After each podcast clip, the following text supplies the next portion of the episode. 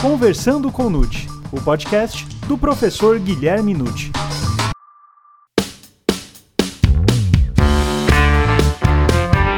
Olá! Neste episódio, o professor Guilherme Nucci analisa o coronavírus e os aspectos penais práticos, respondendo a questões de seus seguidores. Meu nome é Gustavo Rodrigues e estamos começando agora o Conversando com Nucci, o podcast do professor Guilherme Nucci.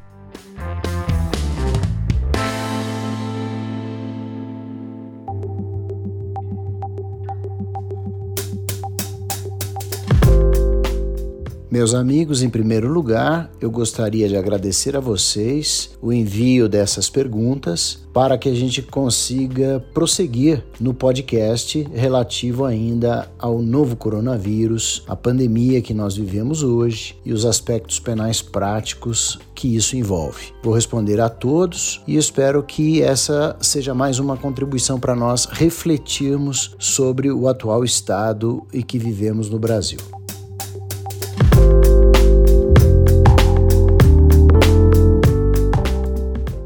Olá, professor Guilherme Souza Nucci. Eu sou Diego Maradona, sou escrivão de Polícia Civil do Estado de Ceará, moro na cidade de Cascavel, no Ceará. Professor, eu gostaria de saber quais são as implicações práticas para as prisões cautelares, bem como para as prisões julgadas pelo Tribunal do Júri diante dessa pandemia do novo coronavírus. Meu caro Diego, eu quero agradecer a sua participação. Em primeiro lugar, vamos lembrar da reforma trazida pela Lei 13.964 de 2019 que entrou em vigor em janeiro deste ano. Essa lei modificou bastante o capítulo referente às cautelares no processo penal. E a principal modificação é que trouxe a prisão cautelar como última necessidade, última opção, a última rácio, como a gente costuma dizer em direito penal. Então, o juiz só deve decretar a prisão preventiva quando realmente for necessário, respeitados, evidentemente, os requisitos do artigo 312 do Código de Processo Penal se ele não precisar da prisão cautelar, pode ser que seja necessária uma medida cautelar alternativa daquelas que estão previstas no artigo 319 do CPP. Mas é preciso lembrar que a regra é a liberdade total, liberdade para responder à investigação criminal e o processo crime. Esse é o primeiro estágio. Se a liberdade, até que seja provada a culpa, não for respeitada, aí é preciso entrar com habeas corpus para combater eventualmente eventual prisão ilegal. No tocante à necessidade, aí nós vamos então fazer aquela escala que eu já mencionei. Primeiro uma medida cautelar alternativa, depois uma prisão cautelar. Em época de pandemia, como nós estamos vivendo agora, para não sobrecarregar o já lotado sistema fechado, onde se cumpre uma prisão cautelar, eu acho, realmente acho que tenho feito isso na minha prática judiciária, que o magistrado deve decretar a prisão cautelar em última análise quando realmente for indispensável. Existem prisões que podem ser decretadas e que podem ser evitadas. Então eu prefiro considerar que em época de pandemia, o que já era excepcional, que é a decretação de uma prisão cautelar, se torne ainda mais excepcional, dentro obviamente de de um prudente critério de bom senso do magistrado criminal. Então não muda muito, meus caros, porque quando a prisão é realmente indispensável, com pandemia ou sem pandemia, nós também temos que colocar em jogo a segurança pública e é um bem jurídico importante também para ser protegido. Daí porque as prisões cautelares em época de pandemia, como eu disse, tem que ser vista e revista em caráter de máxima excepcionalidade, mas elas não vão poder deixar de existir existir, porque também são necessárias. Em relação especificamente ao tribunal do júri, eu imagino que a pergunta tenha sido feita até por conta da gravidade dos delitos né, praticados e que são julgados no júri como homicídios, e também suponho que pela soberania dos vereditos. Olha, o que eu tenho a dizer a respeito disso, em primeiro lugar, é que realmente os homicídios são crimes muito graves, mas que precisam ser avaliados no caso concreto. Cada caso é um caso. Então, as prisões cautelares para esses tipos de delitos precisam também ser tuteladas pelo artigo 312 do Código de Processo Penal e decretadas nessa fase de pandemia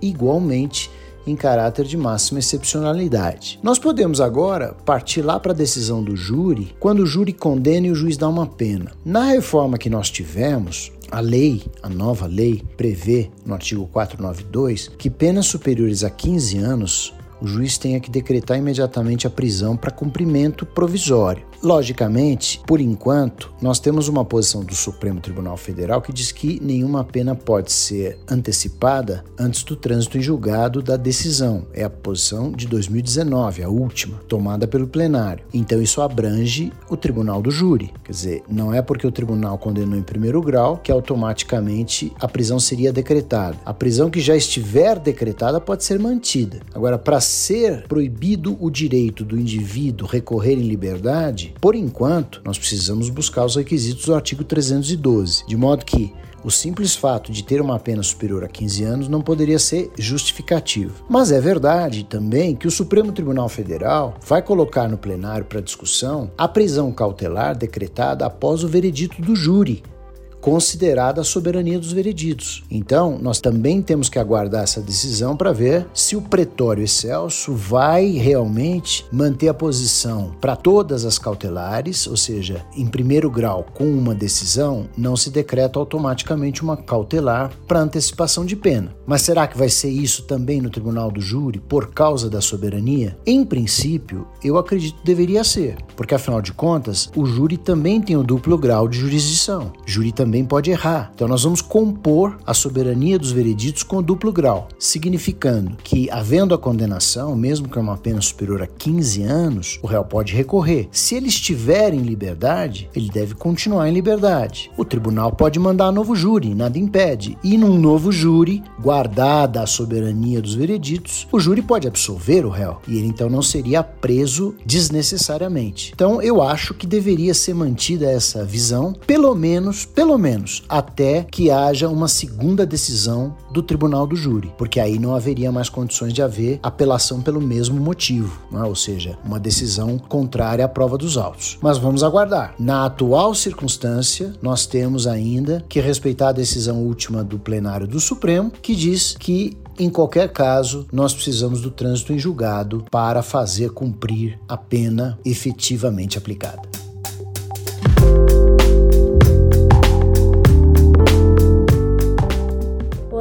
Professor Nuti. Primeiramente, gostaria de agradecer a oportunidade de participar do podcast. Meu nome é Paula Benedito, eu sou estudante do quinto período e sou de Lavras, Minas Gerais. Sobre o novo coronavírus e o direito penal, eu gostaria de saber se um decreto estadual ou municipal pode preencher a norma penal em branco do artigo 268 do Código Penal. Obrigada e um abraço. Oi, Paula. Obrigado por remeter a pergunta. Vamos a ela. Nós temos que esclarecer se um decreto estadual ou municipal pode preencher a norma penal em branco do artigo 268 do Código Penal, que é infração de medida sanitária preventiva. Sem dúvida que sim, em face da atual circunstância. Nós temos que uma lei federal, como é o Código Penal, precisa, quando é norma em branco, de um complemento igualmente federal. Mas nós temos, nós temos o complemento complemento, temos uma lei editada pelo Congresso Nacional, que é a Lei 13.979, de fevereiro deste ano, e ela diz claramente como complementar esse artigo 268, referindo-se à possibilidade de decretação de isolamento ou quarentena também. O isolamento é para uma pessoa determinada doente em algum lugar, e a quarentena é para uma generalidade de pessoas para ficarem restritas em suas casas, por exemplo. Então, nós temos nesta lei a viabilidade do ministro ministro da Saúde fazer isto. E nessa mesma lei prevê-se a delegação de, desta viabilidade. Então, o ministro da Saúde pode delegar a gestores locais de saúde, estaduais e municipais, que providenciem decretos determinativos de quarentena. Nós temos a portaria 356, editada pelo Ministério da Saúde em março deste ano, delegando essa possibilidade aos gestores locais de saúde. Então, dentro de uma visão de autonomia dos estados e municípios, trazida pelo artigo 18 da Constituição Federal, sem dúvida, o decreto municipal e o decreto estadual devem trabalhar juntos, de preferência, para que as medidas de quarentena sejam vistas de olho na peculiaridade local. É? Então, cada estado e cada município vai olhar a sua situação particularizada. É preciso considerar também que essa medida é? é, também uma, vi uma visão que se tem da saúde pública no Brasil, que é unificada né, pelo SUS, mas a, a gestão é descentralizada, não é uma gestão que seja centralizada. Então, estados e municípios também administram o SUS conforme as suas condições peculiares. Então, sim, a resposta é positiva.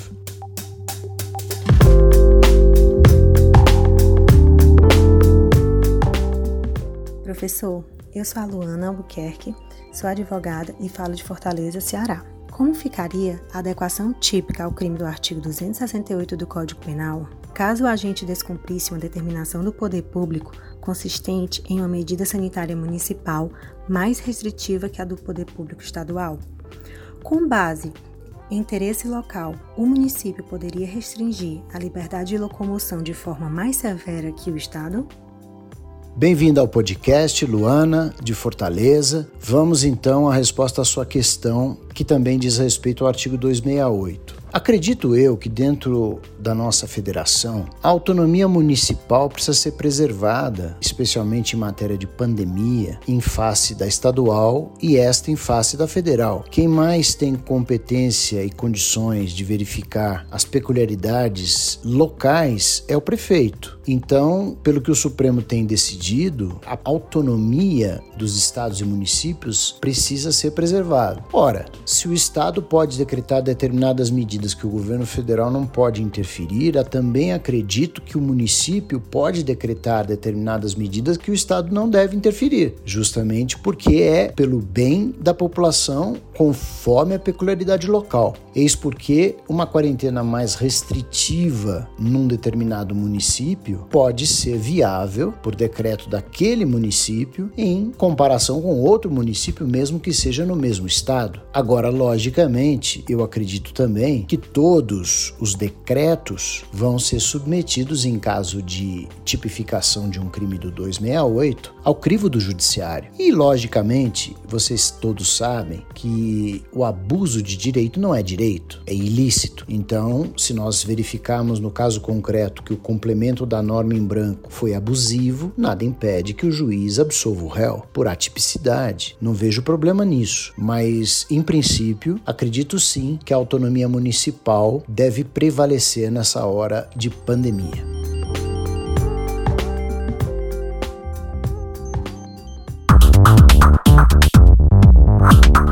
Olá, professor Nuti. Sou Andressa Rebouças, estudante de Direito de Boa Vista, Roraima. Gostaria de saber referente ao artigo 3 da Lei Federal 13.979, que dispõe sobre o enfrentamento do Covid-19, combinado com o artigo 268 do Código Penal. É necessária efetiva propagação do vírus para que a conduta seja considerada típica? Olá, Andressa, da Ensolarada Boa Vista. A resposta à sua questão envolve o que nós conhecemos na classificação dos crimes da diferença entre um crime de perigo e um crime de dano. É preciso propagar o vírus para a conduta do 268 ser considerada típica? Não creio, porque o artigo 268 é de perigo abstrato, é de perigo, não é? quer dizer, ele é um artigo cuja finalidade é proteção da saúde pública, sem dúvida, mas tem por finalidade preservar o dano, ou seja, não deixar acontecer o dano. Por isso é um crime de perigo. Então, sair à rua quando tem quarentena torna possível a propagação do vírus, mas não é necessário que haja. Por quê? Porque o crime não é de dano, é um crime de perigo. E não é um crime de perigo nem concreto, que se precisaria provar a potencialidade lesiva. É um crime de perigo abstrato. Presume-se a potencialidade lesiva. Então, não, não vejo necessidade nenhuma de se provar a propagação do vírus para a tipificação do artigo 268 do Código Penal. Até já defendi de de maneira diversa no tocante à epidemia, que é o outro crime do artigo 267. Porque na epidemia o tipo penal é diferente. O tipo penal fala em causar epidemia. Então eu vejo aí um perigo concreto. É um perigo para a saúde pública, né? Uma potencialidade lesiva para atingir várias e várias pessoas. Não necessariamente isso aconteça, mas eu acredito que no caso do 267, aí sim é preciso prova de que houve a transmissão do vírus e gerou uma epidemia, porque o próprio tipo penal assim me parece exigir, diversamente então do crime do artigo 268, que é de perigo abstrato e não exige a propagação para que a conduta seja típica. Professor, eu sou Gustavo Marçal de Oliveira, sou policial militar, sou pós-graduado em penal e processo penal, falo do interior de São Paulo, do município de Pirapozinho. E a minha pergunta é a seguinte: com relação ao artigo 268 do Código Penal, como é possível a prisão do agente se a norma secundária de detenção de até um ano. Se o Código de Processo Penal, em seu artigo 313, inciso 1, não admite a prisão preventiva aos crimes dolosos punidos com pena privativa de liberdade máxima superior a quatro anos, não fere a dignidade da pessoa humana forçar essa prisão, cuja pena não passa de um ano no máximo? Prezado Gustavo, de Pirapozinho. Eu queria lhe dizer que concordo plenamente com a ideia que você transmitiu na sua questão de que seria realmente ofensivo à dignidade da pessoa humana uma prisão efetiva por um crime de menor potencial ofensivo, como é o artigo 268 do Código Penal. Então nós não podemos esquecer, em primeiro lugar, que quando as autoridades em geral falam de prisão, não sai à rua se não pode ser preso, decretei quarentena sob pena de prisão e assim por diante, eu acredito sinceramente em força de expressão, porque a mensagem é dirigida ao povo leigo, não letrado em direito, não é? que não conhece as normas jurídicas. Então, se dizer que é uma infração de menor potencial ofensivo, que você pode ser processado criminalmente, não é? que, que pode lavrar termo circunstanciado, etc., eu acho que é incompreensível para a maioria da população. Então fala-se logo em prisão. Olha, saiu na rua é prisão. Mas não é. Na verdade, se é uma infração de menor potencial ofensivo, cabe sim processo no juizado especial criminal. Lavra-se um termo circunstanciado e a pessoa se compromete a comparecer no GCRIM. Se não se comprometer a isso, é que pode ser lavrado o auto de flagrante. Mas acredito que ninguém faça uma besteira dessa.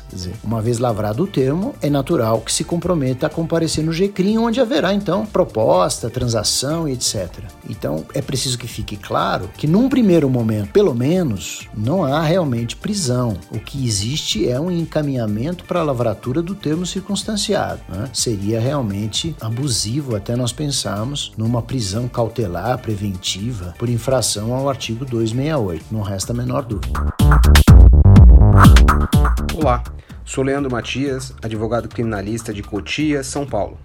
Professor, quando o juiz indefere o pedido de avaliação médica para determinar se o preso é ou não do grupo de risco do Covid-19, podemos dizer que este magistrado comete um crime de abuso de autoridade? Um grande abraço.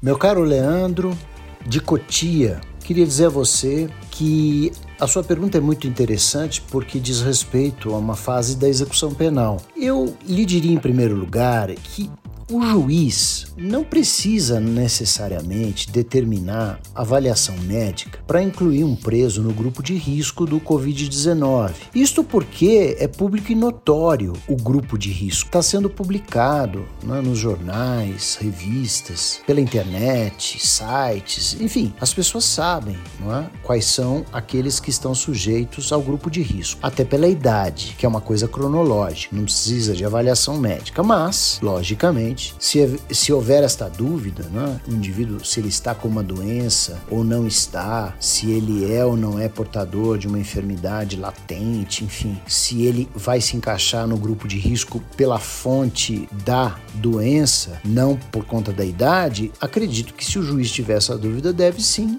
mandar fazer uma avaliação médica. Porém, mesmo que ele indefira, ele está no exercício da atividade jurisdicional e eu não vejo nisto um crime de abuso de autoridade autoridade, até porque não existe previsão legal para isso. Na lei de abuso de autoridade não existe um tipo penal condizente com esta ideia, é? em deferimento de avaliação médica, etc., para fins de avaliação de grupo de risco. É uma decisão de caráter jurisdicional dentro da execução precisa ser combatida pelo agravo, é? a execução penal, que pode ser interposto. Se houver urgência, um pedido de HC, de habeas corpus, mostrando a ilegalidade, que o indivíduo está sofrendo uma restrição porque o juiz negou a avaliação, colocando em dúvida né, o alegado pela defesa daquele preso. E eu acho que com os dois remédios recursais, quer dizer, um é o recurso de agravo, o outro é a medida do HC, resolve-se a situação.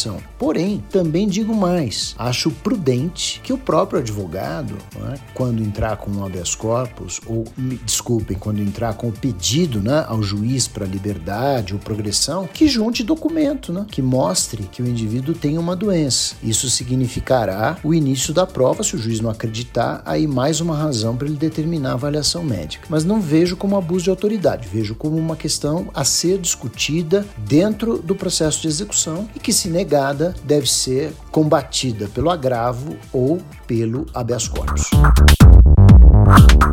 Professor Nutti, me chamo Luiz Felipe, sou estagiário do Ministério Público de Minas Gerais e falo de Pitangui, interior de Minas.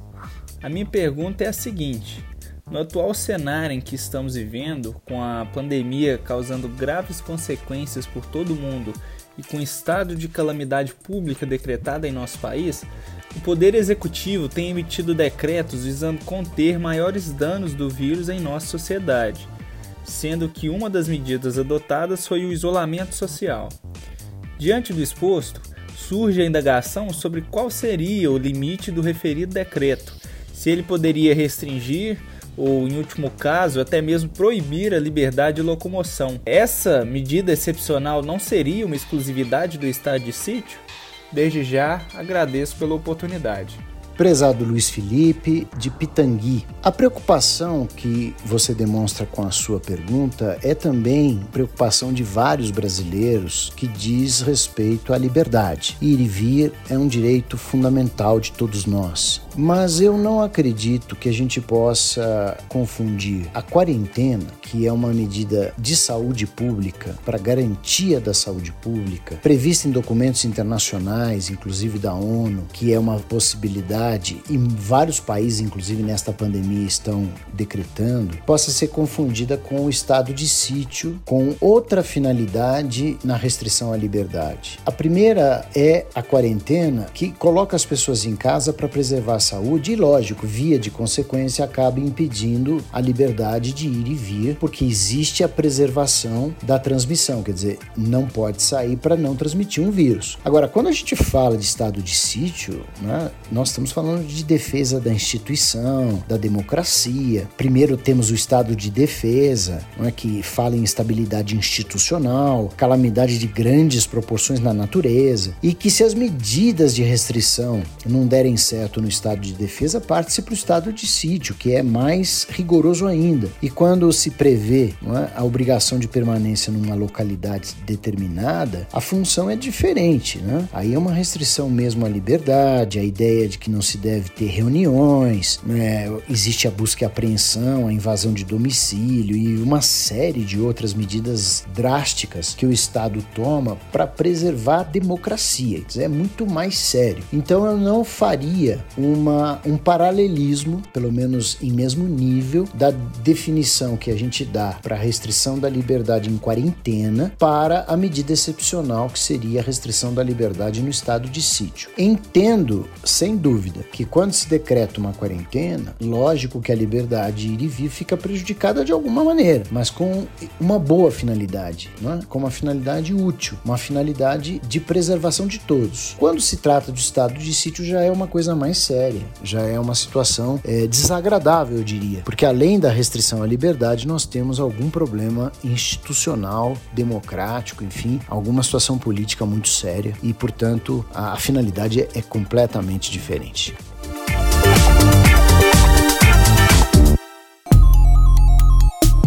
Professor, meu nome é Lucas Drummond, sou graduando em Direito e falo de Belo Horizonte, Minas Gerais. Gostaria de saber se, no atual contexto de pandemia, aos delitos praticados haveria incidência automática do agravante expressa no artigo 61, a linha J do Código Penal, e se o estado de calamidade pública haveria ser decretado obrigatoriamente pelo ente federal ou se outra esfera de governo poderia fazê-lo. Meus cumprimentos a você, Lucas, de Belo Horizonte. Respondendo a sua questão, no contexto da epidemia, pandemia né, atual, a agravante prevista no artigo 61, que é crime cometido em calamidade pública durante o estado de calamidade pública, eu acredito sinceramente que essa calamidade ela precisa ser reconhecida em nível governamental para ter uma maior segurança nessa situação, mas não há necessidade de ser pelo governo federal, na exata medida que não é uma norma penal em branco que está sendo complementada, é uma agravante. As agravantes dependem de prova. Eu até poderia dizer a você que a calamidade pública, para efeito de agravante, poderia ser provada nos próprios autos mesmo sem um decreto não é, é, oficializando essa situação. Porque existem aquelas outras figurações ao lado da calamidade pública que mostram no, nesse artigo 61 que a preocupação do legislador é, logicamente, dar uma pena mais severa para quem está abusando de uma situação de necessidade das pessoas. Por isso que se fala, olha, em ocasião de incêndio, naufrágio, inundação ou qualquer calamidade pública, quer dizer, significaria um desastre em nível é, gigantesco, grandioso, ou uma desgraça particular do ofendido. Você veja que desgraça particular não tem decreto. Você pode provar que a sua casa caiu, né, foi é, vítima de um problema de engenharia e agora que está com as portas abertas, as pessoas estão entrando lá e estão furtando coisas. Então é uma agravante também. Eu diria, repito, que em face da agravação da pena não ser uma norma complementar e sim uma norma que garante uma maior severidade na aplicação, que essa calamidade poderia ser provada nos autos. Mas, no caso da atual pandemia, nós nem precisamos disso, porque nós temos calamidade pública decretada no governo federal e nos governos estaduais, e se não me falha a memória, também nos governos municipais. Então, nós temos amplo respaldo para a incidência dessa agravante, não há a menor dúvida disso. Então, o que eu diria para você é que não há necessidade de ser uma calamidade pública oficialmente decretada pelo governo federal, embora nós tenhamos essa situação jurídica hoje no Brasil. Olá, professor. Meu nome é Raíssa Guedes, eu falo de Brasília. Sou militar do Exército, do Corpo Jurídico das Forças Armadas. Minha pergunta é a seguinte: o agravamento das penas em consequência da calamidade pública do Covid-19 aplica-se indistintamente a todos os crimes ou apenas àqueles em que tal circunstância efetivamente torna o crime mais danoso aos bens jurídicos protegidos? Prezada Raíssa, de Brasília, que também está com a pergunta voltada à agravante do artigo 61, né, crime ocorrido em fase de calamidade pública, eu diria que todas as agravantes precisam ter um nexo de causa e efeito com o crime praticado. Então não é uma questão propriamente de nós dizermos qualquer crime podemos aplicar qualquer agravante. Eu acho fundamental que a gente tenha em mente que qualquer agravante agravante pode ser aplicada ao crime pertinente, ao crime cabível, conforme a situação concreta. Então, se nós temos uma calamidade pública e graças a ela alguém comete um delito, aí há uma ligação direta. É a questão que nós estamos vendo aqui, né, na mesma linha desta agravante, praticar um crime por ocasião de um incêndio, naufrágio, inundação, etc. Porque nestas situações difíceis as pessoas ficam mais preocupadas em consertar a desgraça do que proteger seus bens. Então, um furto acontecido nesta situação é mais grave porque a vítima se sente mais desprotegida ou um roubo de uma pessoa que sai de casa para receber o auxílio dado agora pelo governo em caráter emergencial, a pessoa está passando necessidade e o indivíduo vai lá e se aproveita disso e pratica um roubo. É preciso aplicar agravante, tem ligação direta com a calamidade. Agora, logicamente, se o crime é praticado numa situação, né, um crime financeiro, por exemplo, que não tem nada a ver com o estado da pandemia, ou um crime de homicídio acontecido no interior por motivo de ciúme, enfim, não tem nada com nada a ver com a pandemia, aí nós não podemos aplicar não é, a agravante. Como não podemos aplicar nenhuma outra se não tiver um nexo de causa e efeito. Então, essa é a minha visão em relação a todas elas. Todas elas podem ser aplicadas quando o crime permite essa aplicação e quando, evidentemente, há um nexo entre o que foi feito pelo agente, o resultado danoso ou, enfim, o resultado produzido e a agravação prevista em lei. Professor Nutt, aqui quem fala é o Diego Beluso, de Ponta Grossa, no Paraná. A minha dúvida gira em torno da prisão para averiguação. No episódio número 6, sobre a nova lei de abuso de autoridade, a Lei 13.869 de 2019, o senhor ressalta que a nova lei trouxe tipos mais fechados, diferente do que ocorria com a lei anterior, a Lei 4898 de 65. E é sobre a continuidade típico-normativa do artigo 4 a linha A, a minha dúvida. Para a antiga lei, eram hipóteses possíveis de serem tidas como abuso de autoridade tanto a conduta ordenar como a conduta executar a medida privativa de liberdade sem as formalidades legais. Ocorre que na nova lei, o artigo 9, que parece ser o tipo penal que visa dar a, a continuidade típico-normativa a essas hipóteses, suprime a conduta executar e mantém apenas, como sendo abuso de autoridade neste tipo penal, decretar a medida de privação de liberdade. Pergunta ao senhor: quanto à conduta executar, ocorreu abolício crimes?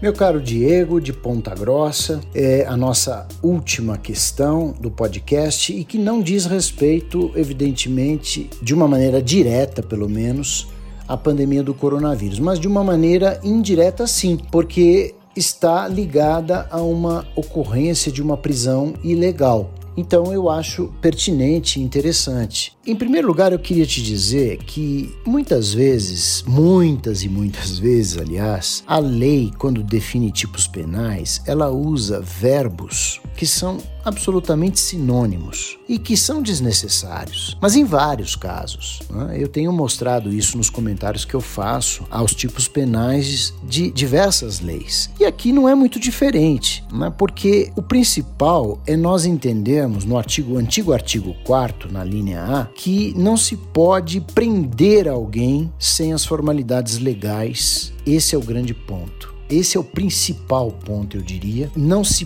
pode prender uma pessoa fora das hipóteses previstas em lei. O que nós temos então é o abuso, às vezes, de verbos, né? Falar em ordenar ou executar, para esse fim, é a mesma coisa. Porque um policial, ao prender a pessoa, está ordenando essa prisão, está mandando prender ou está fazendo a prisão. A ordem de prisão se dirige à própria pessoa presa. Por isso que a gente fala em voz de prisão. Né? Eu vou lhe dar voz de prisão. Quer dizer, é um comando para que o indivíduo se renda e se deixe prender. Então, na, na, ao ordenar a prisão, é isto que está se fazendo. Está se executando né, está se prendendo. Né? A ideia é essa. Por isso que quando também no artigo 9 da nova lei fala assim decretar medida de privação, decretar foi um termo muito esquisito porque realmente parece que é só do juiz, né? Ah, o juiz decreta medidas, mas se você olhar no dicionário, decretar é ordenar, não é? são sinônimos. E aí eu poderia dizer também executar, dizer prender uma pessoa sem as formalidades legais. Então eu acredito sinceramente que não houve abolício crimes, não houve nenhum tipo de previsão que permita, por exemplo, que um policial na rua, é, ao dar voz de prisão ilegal para uma pessoa, não responda com base no artigo 9. Ele está decretando a prisão, sim. É? Ele está prendendo uma pessoa fora das hipóteses legais. Acho que é abuso de autoridade. Então, não podemos nessa hora nos apegarmos a esses dramas do legislador para escolher as palavras certíssimas para constar em tipos penais. Se fosse assim, nós teríamos inúmeros outros problemas para resolver antes desse. Eu canso de dizer que os tipos penais não são taxativos em vários pontos de vista. Então, a própria antiga lei de abuso de autoridade, no artigo 3 era um perfeito exemplo de falta de taxatividade e nunca foi declarado inconstitucional esse artigo. Por isso que eu defendo nesse caso que nós podemos sim considerar a prisão do artigo 9 da nova lei uma efetivação, embora o verbo esteja decretar. Decretar, realizar, executar, nesse sentido, quer dizer a mesma coisa, está no mesmo cenário.